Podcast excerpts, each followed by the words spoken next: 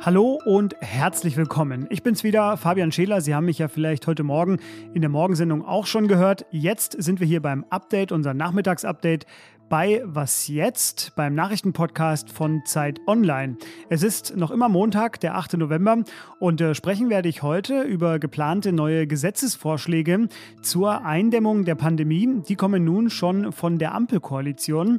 Dann sind heute offenbar mehrere hunderte Geflüchtete auf einen Schlag von Belarus aus an die EU-Außengrenze zu Polen gekommen. Auch darüber möchte ich reden und ein Halbzeitfazit vom Klimagipfel in Glasgow Glasgow ist heute in der Sendung. Das alles hier legen wir los. Redaktionsschluss für diesen Podcast ist 16 Uhr.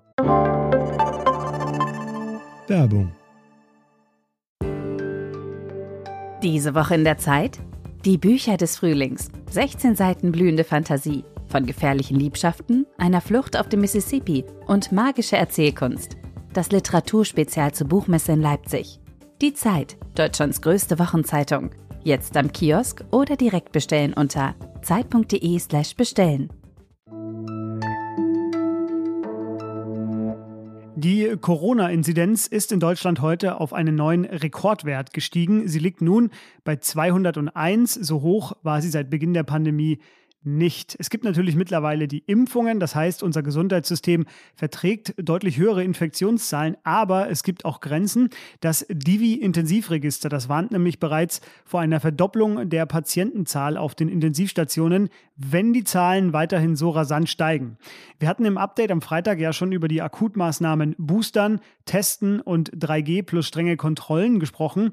Heute wollen nun die künftigen Regierungsparteien SPD, Grüne und FDP die neue rechtliche Grundlage für ihre Corona-Politik liefern. Allerdings äh, kursieren bisher da nur Entwürfe, das kann ich zur Transparenz sagen. Über diese Beschlussvorlage wird heute im Laufe des Abends in den verschiedenen Fraktionen noch weiter beraten. Was man allerdings schon sicher sagen kann, ist, die epidemische Lage von nationaler Tragweite wird am 25. November auslaufen und soll nicht verlängert werden. Was heißt das konkret? Ich habe deshalb vorhin mit unserem Kollegen Tillmann Steffen gesprochen. Der ist ja seit 16 Monaten dabei, jede Corona-Verordnung aufs Neue zu lesen und auswendig zu lernen. Und er sagte mir im Gespräch, im Grunde genommen fallen damit erstmal nur die beiden harten Lockdown-Maßnahmen Ausgangssperre und Betriebsschließungen weg. Das geht künftig nicht mehr. Ansonsten, sagt Hillmann, muss man es sich so vorstellen wie so einen Werkzeugkasten, den die Bundesregierung jetzt liefert und an dem sich die Länder bedienen können, aber nicht müssen. Der neue Gesetzesvorschlag soll am kommenden Donnerstag im Bundestag das erste Mal debattiert werden und dann am 19. November, also sechs Tage bevor die alte Verordnung ausläuft, vom Bundestag und vom Bundesrat verabschiedet werden. Die zweite Woche der Weltklimakonferenz beginnt in Glasgow und auch in der wollen wir Ihnen ein tägliches Update hier bei uns anbieten. Es geht jetzt vor allem ums Geld und natürlich um Lösungen, um Entscheidungen, um genaue Wortlaute in der Abschlusserklärung. Gastgeber Boris Johnson, der forderte am Wochenende weitere Zusagen der reichen Industriestaaten und mehr Wille zum Kompromiss. Das heißt natürlich im Umkehrschluss, bisher erkennt man den eher weniger. Tausende waren am Wochenende in Glasgow und vielen anderen Städten weltweit auf der Straße Straße, um für mehr Klimaschutz zu demonstrieren. Die größte Kritik kam von Greta Thunberg. Sie sagte, es sei jetzt schon ein Fehlschlag. Wie aber ist der Stand in Glasgow? Ab heute täglich bei uns im Update ist Petra Pinsler. Sie ist Korrespondentin im Hauptstadtbüro der Zeit und das ist ihre Einschätzung. Hallo aus Glasgow oder genauer vom ersten Tag der zweiten Woche der Klimakonferenz. Jetzt läuft der Countdown mir kommt es also ein bisschen so vor, ich bin heute Morgen hier angekommen, als ob ein UFO mit Aliens über so einer Stadt landet. Und diese Aliens kann man alle an einem Merkmal erkennen. In diesem Fall ist es diese schwarze Maske mit dem Emblem der UN-Klimakonferenz. Die Leute sind tatsächlich überall in der Stadt. Deswegen fühle ich mich auch nicht so alleine, denn ich bin heute Morgen zum ähm, Konferenzort gegangen und dann gleich wieder zurück, weil die Schlange sich so oft um den Block wickelte. Also die war so lang, dass ich gedacht habe, hier brauche ich Stunden und dann habe ich das Wichtigste verpasst. Bin ich also zurück ähm, in die Stadt und habe mich in ein Café gesetzt und mir dort angehört, was so ist. Denn der große Vorteil dieser Klimakonferenz ist tatsächlich, dass man vieles virtuell mitkriegen kann. Und manchmal sogar besser, als wenn man durch die Hallen läuft. Und Dann habe ich mir die ersten Pressekonferenzen angehört. Und es geht heute tatsächlich ein bisschen darum, Bilanz zu ziehen, so eine Halbzeitbilanz, zu gucken, was letzte Woche war. Die letzte Woche hatte ja angefangen mit einem mit Regierungschefs, einem Gruppenfoto von Regierungschefs, meistens älteren Menschen, älteren Männern, die gesagt haben, was sie alles an tollen Dingen tun werden. Und sie ist geendet mit einer riesigen Demo, vor allem von jüngeren Menschen, die alle gesagt haben, naja, das reicht uns einfach nicht. Und tatsächlich reicht das ja auch nicht, was da versprochen wurde.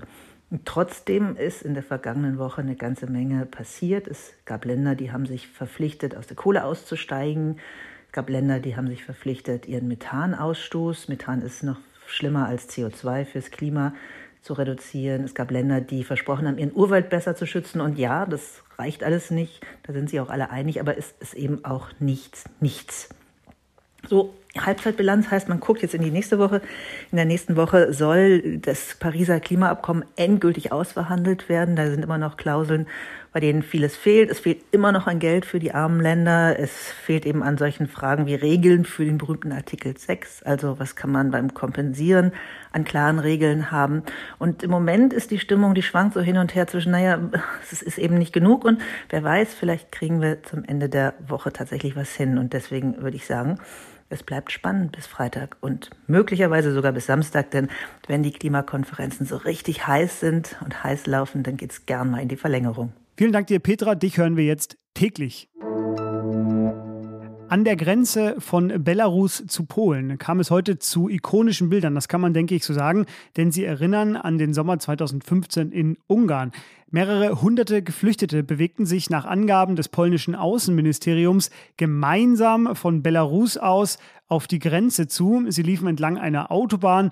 Andere Aufnahmen, veröffentlicht vom polnischen Verteidigungsministerium, zeigen eine relativ große Gruppe direkt an einem Grenzzaun in so einem Waldstück.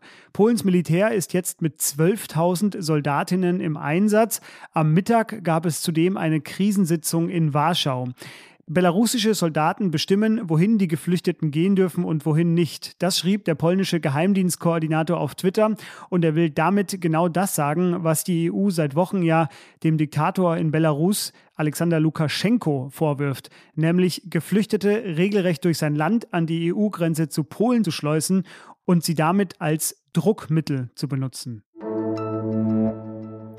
Nur ganz kurz, weil wir dieses Thema heute ausführlich schon in der Morgensendung besprochen haben. Das SPD-Präsidium schlägt Saskia Esken und Lars Klingbeil als neue SPD-Vorsitzende vor. Gewählt werden sollen die beiden dann auf dem Parteitag, der vom 10. bis 12. Dezember stattfinden wird. Und uns hat dazu noch eine Frage von Simon erreicht. Der hat sich über die Abwesenheit von Olaf Scholz bei dieser Thematik gewundert.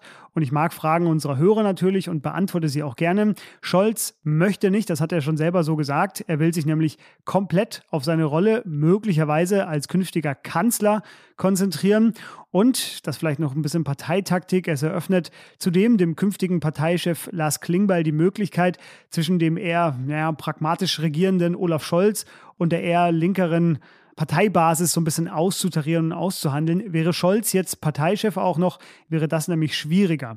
Simon, ich hoffe, das reicht dir. Was noch? Braden Mortons Hund Dala wurde ihm aus dem Garten geklaut. Er war darüber sehr traurig. Er postete das bei Facebook und erzählte die Geschichte, hat dann auch eine Belohnung ausgesetzt von 6000 Dollar. Dieser Post ging in British Columbia viral, bis sich schließlich eine junge Frau am Telefon bei ihm meldet. Sie hat sofort geweint und Braden findet deshalb schnell heraus, dass diese 20-Jährige die Hundesentführerin ist und er fängt deshalb an, mit ihr zu reden. Er macht ihr keine Vorwürfe und findet deshalb heraus, diese Diebin lebt seit Jahren auf der Straße und äh, verdient sich ihr Geld mit Prostitution, um damit an Drogen zu kommen. Und weil Braden Morton selbst abhängig war, mittlerweile aber sein Leben dem Kampf gegen die Sucht widmet, organisiert er der Diebin seines Hundes einen Therapieplatz und zwar mit dem Finderlohn, den er auf den Hund ausgeschrieben hatte. Wir müssen uns füreinander einsetzen, sagt er. Das Ganze ist schon eine etwas ältere Geschichte aus dem Juli, aber gefunden habe ich sie heute auf der sehr guten Liste Top Feel Good Stories. Und wenn es etwas gibt, was wir zurzeit brauchen, dann ja wohl das. Das war das erste Update für diese Woche am Montag. Morgen früh hören Sie bei uns in der Sendung Elise Landcheck. Was jetzt at zeit.de, das ist unsere rege genutzte Mailadresse. Da machen Sie bitte genauso weiter mit Fragen, Kritik oder Anregungen. Ich wünsche Ihnen jetzt einen schönen Abend und sage bis bald. Tschüss.